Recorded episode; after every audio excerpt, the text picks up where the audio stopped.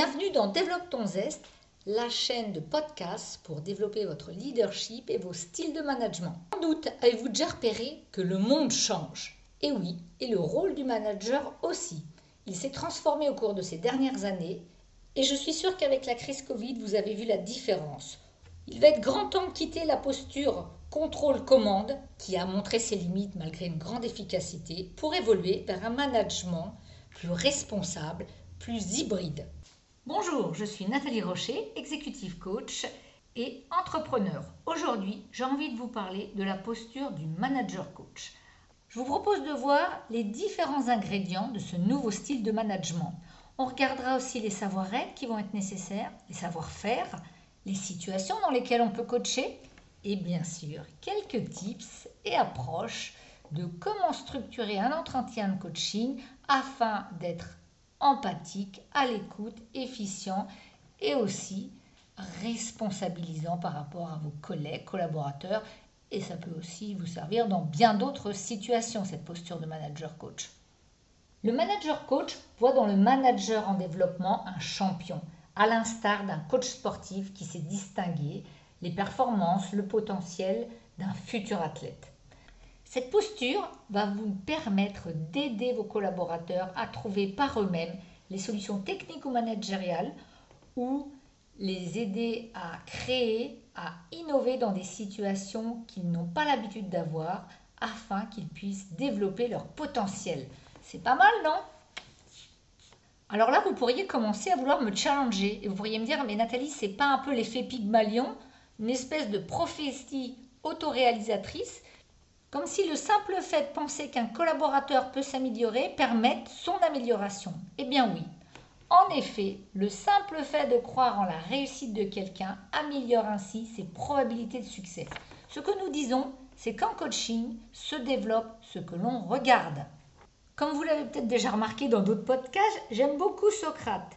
Et lui, qu'est-ce qu'il disait par rapport à cette posture? Eh bien, il parlait de la maïotique, qui est une des grandes compétences du coach avec l'idée de faire accoucher les esprits. Donc concrètement, ça voudrait dire quoi? Ça voulait dire que Socrate, à son époque, il posait des questions faussement naïves, il écoutait et il mettait l'interlocuteur dans une position afin que ce dernier puisse décider, réfléchisse, analyse ses contradictions, regarde ses raisonnements pour s'engager dans un chemin qu'il aurait lui-même décidé.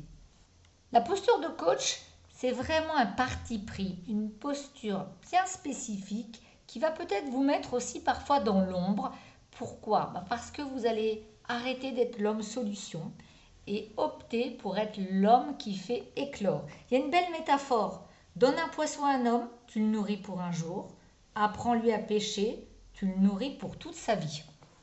Si on résume, dans son rôle d'accompagnateur ou d'accompagnatrice du changement individuel, le ou la manager coach va aider à la définition d'objectifs, bien sûr comportementaux, qui vont favoriser un développement de l'autonomie, de la prise de responsabilité et de l'engagement dans l'entreprise.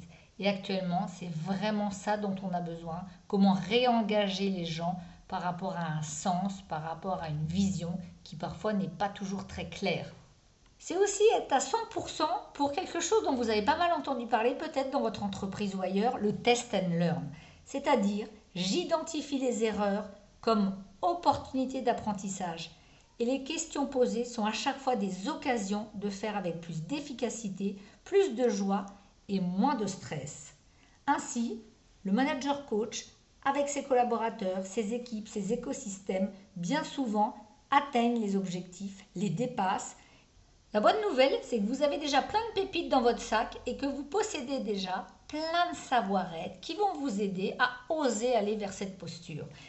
Un des premiers savoir-être, ça va être l'écoute. Ça va être vraiment important qu'en tant que manager et en tant que coach, car c'est la base d'une belle communication réussie et efficace. L'empathie.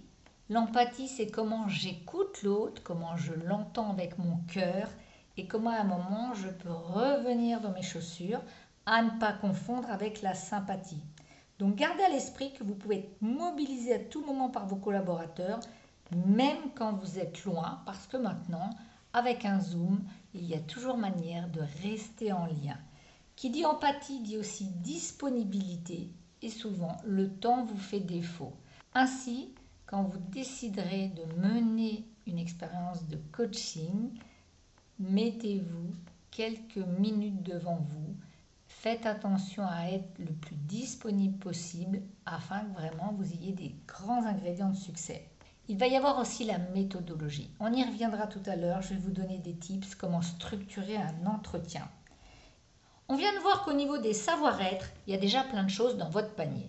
Maintenant, on va regarder les savoir-faire de la posture de manager coach. Comment vous faites quand vous n'êtes pas une femme ou un homme solution, que vous aurez vos collaborateurs ou collaboratrices en face de vous, qu'ils vous demanderont des solutions, qu'ils vous apporteront des problèmes, qu'ils vous diront alors qu'est-ce que tu ferais à ma place? Eh bien c'est là qu'il va falloir résister à la tentation. En effet, la posture de coaching demande à ce qu'on soit un pas de côté afin de laisser place à l'autre et afin de le questionner. Donc déjà, vous allez pouvoir délimiter clairement le cadre. Ça va être important que ça ne soit pas confondu, cette séance, avec d'autres entretiens. Vous allez aussi, pour vous, avoir à regarder comment parfois vous pourriez avoir tendance à juger. Donc l'idée d'un collaborateur ou d'une collaboratrice, à aucun moment ne doit venir être contrariée par votre avis. Si vous leur posez la question, écoutez-les. Il va y avoir aussi à croire que l'autre a une idée et que même si vous sentez dans leur regard que c'est pas toujours évident, que vous acceptiez ce petit moment chaotique, peut-être de 2, 3, 4 minutes, où l'autre va réfléchir, où il y aura peut-être un vide abyssal auquel vous n'êtes pas habitué, et c'est là où vous allez gagner de la puissance. C'est important aussi de pouvoir métacommuniquer de parler de ce que vous ressentez, de parler de ce que vous voyez dans la relation. Ainsi, vous allez aider au niveau du processus et non plus au niveau du contenu. Ça, ça va être pas mal. Souvent en coaching, quand vous me ramenez vos expériences, vous me dites, non mais attendez Nathalie, là j'ai fait comme on a partagé, et mon collaborateur m'a dit, bah si maintenant à chaque fois que je viens de voir, je repars avec plus de questions que de réponses, ça sert à quoi que tu manages? Vous allez donc avoir à accueillir la frustration de vos collègues collaborateurs qui parfois seront un peu déboussolés. Et c'est OK de leur dire, bah, écoute, je te propose d'y réfléchir, on en rediscute et de voir comment ils vont pouvoir avancer par eux-mêmes. Et vous verrez qu'ils reviendront avec des opportunités, avec des options. Et plus vous allez ouvrir et plus ils pourront vous proposer de choses et voir que leur parole est importante. Ainsi, si vous décidez d'une proposition qui vous est faite, vous allez permettre beaucoup plus d'engagement et d'envie à réaliser. Le piège serait de ne pas résister à la gestion de vos émotions, parce que ça va vous paraître peut-être inconfortable, ou vous pourriez vous sentir un peu coupable de ne pas les aider, voire même vous préférez les aider. Il y a une petite notion de sauveur, et quand on aide quelqu'un, bien souvent il nous dit merci et ça fait du bien. On se sent utile. Eh bien, Lorsque vous allez coacher, vous allez un peu laisser ça tomber et vous dire que la posture d'humilité, la posture dite basse est la plus importante et ce n'est pas grave s'il y a un peu de chaos. Un deuxième piège serait de se projeter dans la situation du coaché et lui dire bah, Moi, tu sais, il m'est arrivé la même chose et j'ai pu faire ci et j'ai pu faire ça. Ou se projeter en pensant Oh là là, mais ça doit être difficile. Eh bien, ça dépend questionnez, écoutez et rappelez-vous que nous sommes différents devant les situations et que nous vivons jamais deux fois une même situation. C'est donc important d'aller toujours demander l'avis. Coacher ses collaborateurs et ses collaboratrices, c'est leur permettre de prendre place, c'est leur laisser de la place. En faisant ça, vous allez les développer, qui est un des grands enjeux du leader d'aujourd'hui, permettre à l'autre de croître. Ça va aussi leur permettre de proposer des choses nouvelles, d'innover et de mettre en place peut-être des légers changements sur lesquels ils vont s'engager encore plus fort. Alors, me direz-vous, elle a l'air formidable cette approche, mais y a-t-il des risques? Eh bien, comme dans chaque communication, il peut y avoir des risques. Un, ça va être un risque de dépendance. Si jamais vous coachez en étant peu dans la perspective, de laisser l'autre s'exprimer et que vous sautez tout de suite sur l'idée de lui donner un conseil, de l'aider, de lui partager vos expériences, il peut devenir très dépendant. Un autre risque pourrait être la passivité. Le ou la coaché attend ses séances pour décider. Donc dans ces cas-là, il est vraiment bien de reformuler les attendus, les objectifs et ce qui aura été fait grâce à un suivi. Y a-t-il des risques pour vous qui allez coacher? Eh bien, vous pourrez vous dire que, oh là là, en coachant, peut-être qu'il va moins m'aimer, peut-être qu'il va moins me reconnaître, peut-être que je risque de le froisser. Si cela se passe, ça va être important de métacommuniquer et peut-être de revenir sur une situation en expliquant ce que vous aviez voulu dire ou faire. En tous les cas, la régulation sera un très bon outil.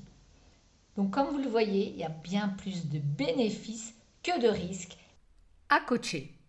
Alors rappelez-vous, être dans une posture de manager coach, ça permet vraiment à vos collaborateurs et vos collaboratrices de conscientiser un problème, un objectif et de visualiser. En plus de ça, ça va leur permettre de rentrer dans une responsabilisation en proposant leurs solutions et après en les adoptant. Donc, pour vous, il va y avoir vraiment quatre ingrédients qui vont être deux. Créer et maintenir un cadre, écouter de manière active, mettre en pratique cet esprit de coaching qui est dans la bienveillance, l'écoute sans jugement et poser des questions. Alors je vais me permettre de prendre un petit temps avec vous et de regarder un peu les questions. En effet, même si ça vous paraît peut-être un peu gonflé, eh bien, les questions ont des caractéristiques et en coaching, elles ont intérêt d'être plutôt bonnes. Ça veut dire quoi? Ça veut dire que la question va inviter à la réflexion. Elle est ouverte. On va plutôt démarrer par comment es-tu arrivé là Par quoi Par quand Par où On évitera les pourquoi qui peuvent fermer la relation. La question se doit d'être stimulante, faire avancer, être formulée de manière positive être orientée vers le futur, voire même d'aider à fixer un objectif, elle va pousser à se concentrer et à agir. Comme vous le voyez, ça va être vraiment important de s'entraîner un peu, voire même pour vous peut-être de décider de sélectionner quelques questions dont vous n'avez pas l'habitude et pas la pratique. Afin de vous aider, je vais vous partager quelques exemples. Par exemple, qu'est-ce qui vous fait dire que vous n'êtes pas un bon manager? Là, ça pousse à l'étude de contexte. Selon vous, qu'est-ce qu'un bon manager? Là, ça fait réfléchir aux projections et aux objectifs que la personne peut vouloir atteindre. Si vous étiez un bon manager, que feriez-vous différemment? Là, on va être plutôt sur l'orientation solution. Dans quelle situation agissez-vous de la manière dont vous avez décrit un bon manager? Là, on va aller sur la valorisation. Et puis, il y a aussi l'utilisation d'échelles qu'on recommande parfois. Dans cette situation, sur une échelle de 1 à 5, quelle note vous attribueriez-vous à l'heure actuelle? Là, on va aller donc sur le contexte. Question complémentaire. Par rapport à la note que vous venez de vous mettre, comment pourriez-vous atteindre un meilleur score? Et que feriez-vous de différent? Bon, ben là, je le sens, vous êtes fin prêt pour vous lancer dans le coaching. Et pour ça, je vais vous proposer un outil de structuration pour mener des entretiens avec beaucoup plus de facilité. On le doit à qui? On le doit à John Whitmore qui a publié un très beau livre qui s'appelle Le Guide du coaching. Alors il y en a plein d'autres, mais en tous les cas celui-ci, si vous avez envie d'aller plus loin, pourra vous donner pas mal d'informations sur cette posture. Alors pour arriver à un résultat clair et un résultat efficient, je vais vous proposer de travailler avec l'approche GROW, qui veut dire en anglais grandir, ça porte bien son nom. Donc, avec l'idée que GROW va vous servir de repère et va vous permettre d'aller d'étape en étape pour aider la personne que vous aurez à coacher. La première lettre du modèle GROW, G comme goal en anglais, c'est-à-dire objectif. Et là, vous allez aider la personne à pointer, à visualiser ce qu'elle veut attendre, avec des questions comme que voulez-vous accomplir, quels objectifs voulez-vous atteindre, et tant que cette partie-là n'est pas clarifiée, eh bien, ça va être important d'y rester. Le R comme réalité, et c'est là que vous allez questionner en écoutant, en faisant reformuler.